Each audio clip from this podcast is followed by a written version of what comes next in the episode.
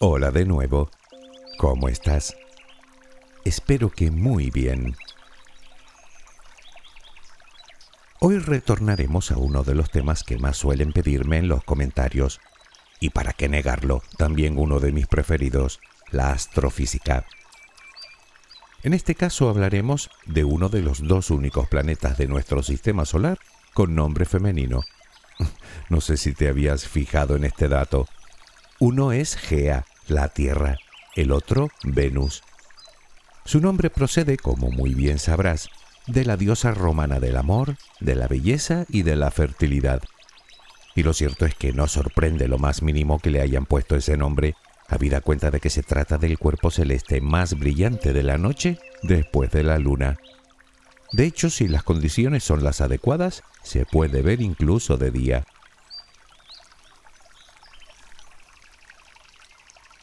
A veces lo podemos observar por el este al amanecer y otras veces por el oeste al anochecer. En la antigua Grecia creían que se trataba de dos objetos diferentes. Al que veían al amanecer lo llamaron Fosforus, estrella o lucero del alba, y al que veían al anochecer lo llamaron Esperus, estrella o lucero del ocaso. Es tal su visibilidad desde la Tierra que se conoce desde la prehistoria.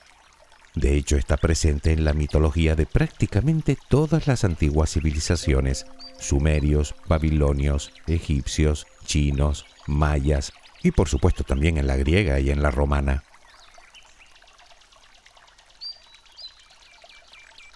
Se dice de Venus que es el planeta hermano de la Tierra, y desde luego tienen algunas similitudes, pero si nos acercamos un poco veremos que la Tierra es como el Dr. Jekyll y Venus como Mr. Hyde. Hay quien lo llama Mordor, en alusión a la tierra de Sauron en la obra del Señor de los Anillos, pero comparado con Venus, Mordor es un precioso jardín tropical. Es incluso más caliente que Mercurio, aun estando este mucho más cerca del Sol. Tanto calor hace en este planeta que existen más posibilidades de enviar una misión tripulada a Mercurio que a Venus. Y lo sabemos porque las ondas que hemos enviado a posarse en su superficie han durado minutos en funcionamiento. Aunque no siempre fue así. Los científicos creen que hace mil millones de años Venus era un planeta muy similar al nuestro, con abundante agua y una temperatura propicia para desarrollar la vida.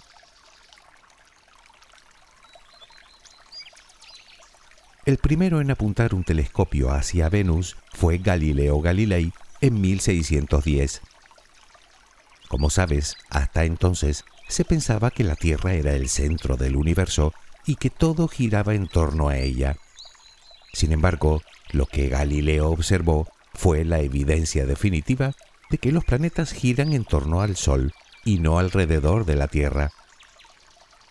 Esa teoría, llamada heliocéntrica, ya había sido propuesta por Nicolás Copérnico años antes, pero fue este insigne italiano quien aportó las pruebas definitivas. Y es razonablemente sencillo de entender. Galileo observó que Venus tenía fases, más o menos como la Luna. Además, en sus observaciones pudo comprobar que cuando estaba lleno, es decir, que podía ver el planeta al completo, como cuando vemos la luna llena, es cuando más lejos se encontraba de la Tierra, mientras que cuando estaba en creciente o menguante estaba más cerca. Y la única manera de explicar todo esto es si el planeta gira alrededor del Sol y no alrededor de nosotros.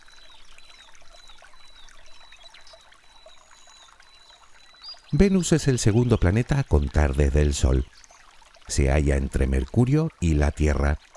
Es nuestro vecino cósmico más cercano, obviamente quitando nuestra Luna, que como quien dice está aquí al lado, a tan solo unos 384.000 kilómetros, mientras que Venus está a unos 40 millones de kilómetros.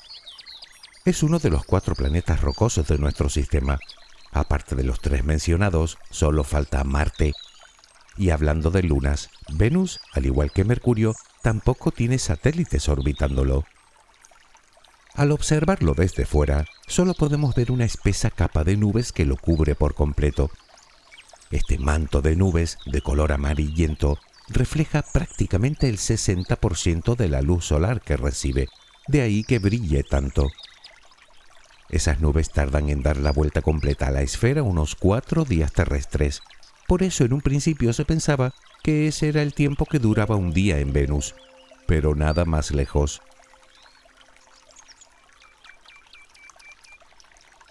Lo cierto es que hasta la década de los 60, que empezamos a enviar sondas para estudiarlo, no sabíamos prácticamente nada de él. Se han enviado una buena cantidad de misiones a Venus, más de 40. Algunas de esas naves han sido, digamos, de paso, como las misiones Mariner o la Cassini, que fueron enviadas con el propósito de recibir asistencia gravitacional para ser catapultadas al sistema solar exterior lo que aprovecharon para verlo y estudiarlo más de cerca. Otras han sido simples orbitadores, y por una buena razón. En 1970, la sonda soviética Venera 7 sería el primer objeto que se posaría con éxito sobre su superficie, pero solo pudo transmitir datos durante unos 23 minutos antes de que el calor y la presión de la atmósfera acabaran con él. Unos cuantos años más tarde, la misión Pioneer de la NASA insertaría también varias pequeñas sondas en la atmósfera de Venus, con el fin de estudiar diversos parámetros. Una de ellas incluso llegó a tocar su superficie, aunque no aguantó más de 45 minutos. Pero ¿de qué cantidades estamos hablando?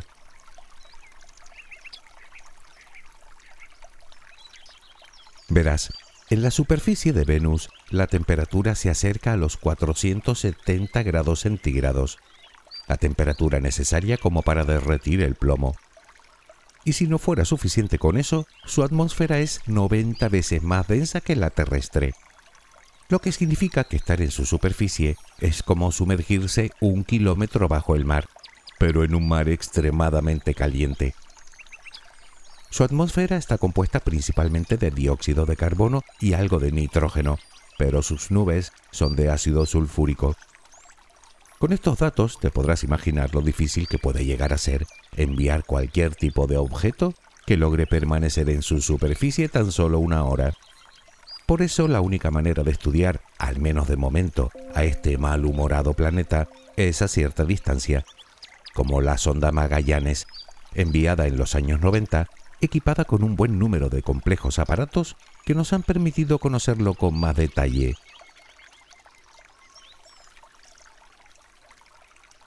El motivo de que en Venus haga tantísimo calor es precisamente su atmósfera. Sucede más o menos lo mismo que está sucediendo en la Tierra, pero a lo bestia y de forma desenfrenada. Me refiero al calentamiento global.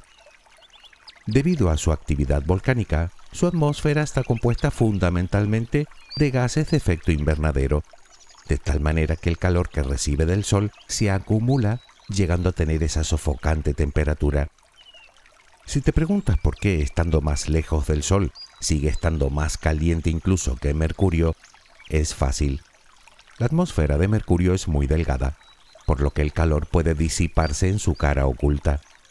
De hecho, en la cara que da el Sol la temperatura llega hasta los 430 grados centígrados, mientras que en la cara opuesta a la estrella la temperatura baja hasta los 180 bajo cero. Por contra, en Venus hace el mismo calor en todo el planeta, tanto en su cara iluminada como en su cara oscura, precisamente porque su atmósfera ayuda a repartir el calor uniformemente por toda su superficie. En cualquier caso, los efectos de la atmósfera de Venus van mucho más allá y luego verás por qué.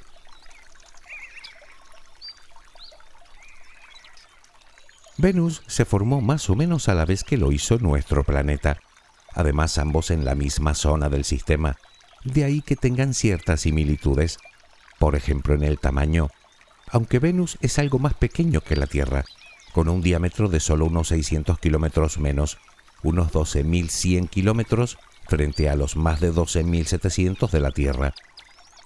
Además se parecen en la masa y en la densidad, teniendo en cuenta el menor tamaño de Venus, claro está. Sin embargo, ahí se termina el parecido. Según se cree durante dos mil millones de años, Venus pudo ser un planeta habitable y tener tanta agua como la Tierra. Según los modelos teóricos, toda esa agua pudo terminar de evaporarse hace poco más de 700 millones de años. Hoy en día solo podemos encontrar algunas trazas de vapor de agua en su atmósfera.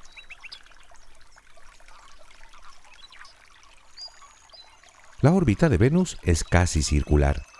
Su excentricidad es de menos del 1%, por lo que es el planeta con la órbita más circular de todo el sistema solar.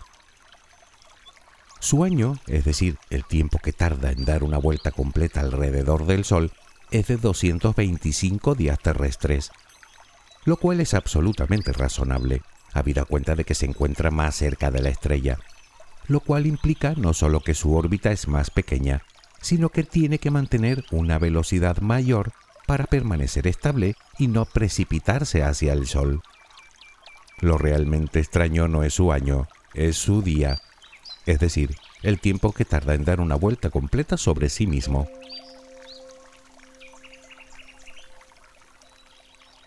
Hace un momento te decía que sus nubes tardan unos cuatro días en dar una vuelta completa al planeta y que por eso en un principio se pensaba que eso es lo que tardaba en dar un giro completo sobre sí mismo.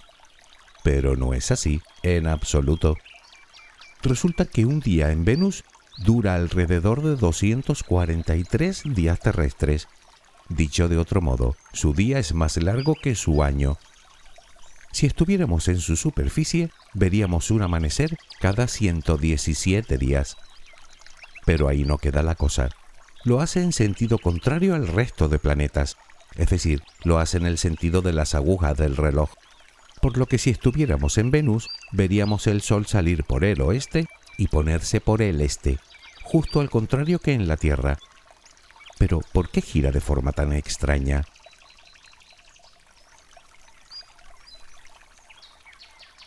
Hasta hace poco la teoría más difundida era que en algún momento del pasado un gran objeto de masa planetaria colisionó con Venus y le dio la vuelta, por lo que el planeta no es que gire al revés, sino que está del revés, es decir, que está inclinado 177,3 grados respecto a la eclíptica, por lo que su polo norte está al sur y su polo sur al norte.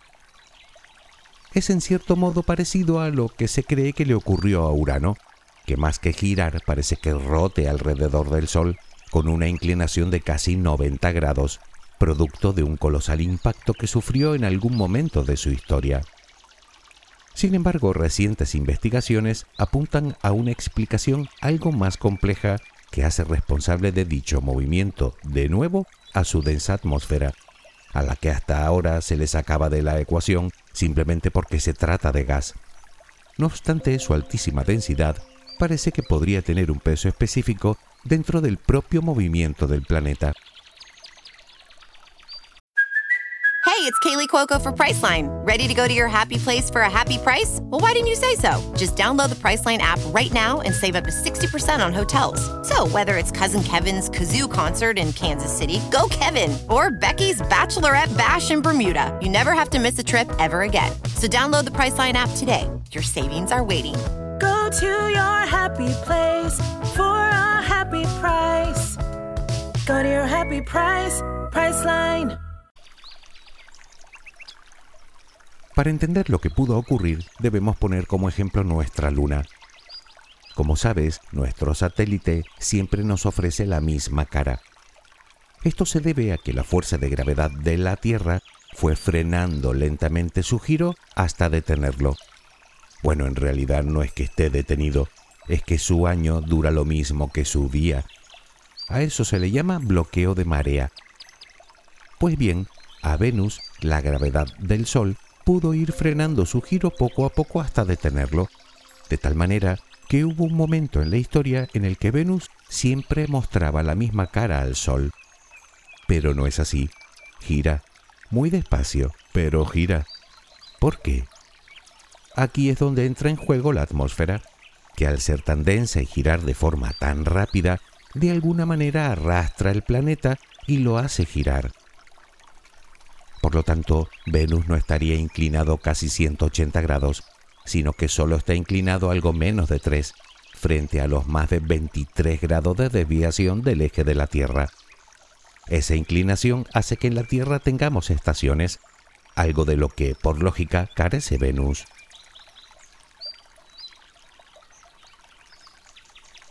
Pero llevamos un buen rato hablando de la atmósfera de Venus. ¿Qué hay debajo? ¿Cómo es su superficie? El planeta Venus, al igual que la Tierra, también está dividido en capas. En su centro tiene un núcleo de hierro que según se cree podría estar parcialmente líquido. Es precisamente ese núcleo el que crea el campo magnético en nuestro planeta. Sin embargo, el campo magnético de Venus es muy débil si lo comparamos con otros planetas del Sistema Solar, incluyendo el nuestro. El motivo puede deberse a que su núcleo gira de forma muy lenta, de tal manera que no es suficiente como para crear la dinamo de hierro líquido que sí tendría nuestro planeta. Por lo tanto, los científicos creen que ese débil campo magnético no estaría producido por su núcleo, sino por la interacción del poderoso campo magnético del Sol con su atmósfera exterior, formando lo que se denomina un campo magnético inducido.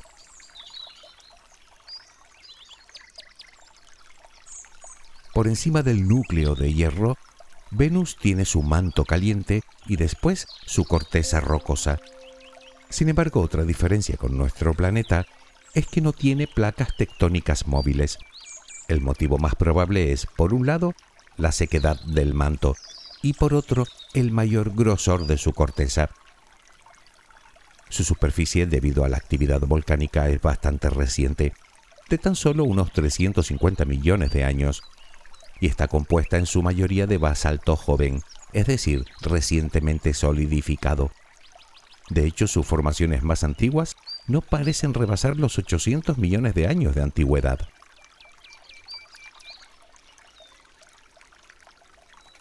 En su superficie, de color rojiza, podemos encontrar dos grandes mesetas, digamos dos zonas de tierras altas. Una al norte, llamada Istar Terra, con una superficie similar a Australia, y otra al sur, Afrodita Terra, con una longitud de unos 10.000 kilómetros, comparable a toda América del Sur. Venus cuenta con vastas llanuras, valles y montañas, la más alta tiene nada menos que 11 kilómetros y se le puso el nombre de Monte Maxwell en honor al célebre matemático. Además se han contabilizado más de mil volcanes que superan los 20 kilómetros de diámetro, volcanes que con el tiempo han esculpido largos y sinuosos surcos de varios miles de kilómetros de longitud. Y otra cosa más que podemos encontrar en este planeta son grandes cráteres de impacto, de hecho, los más pequeños superan los 2 kilómetros de diámetro, aunque existen otros de decenas de kilómetros. No hay evidencias de cráteres más pequeños. El motivo de que no podemos encontrarlos se lo debemos nuevamente a su densa atmósfera, puesto que es ella la que impide que los asteroides más pequeños lleguen a chocar sin antes volatilizarse en cuanto entran en contacto con ella.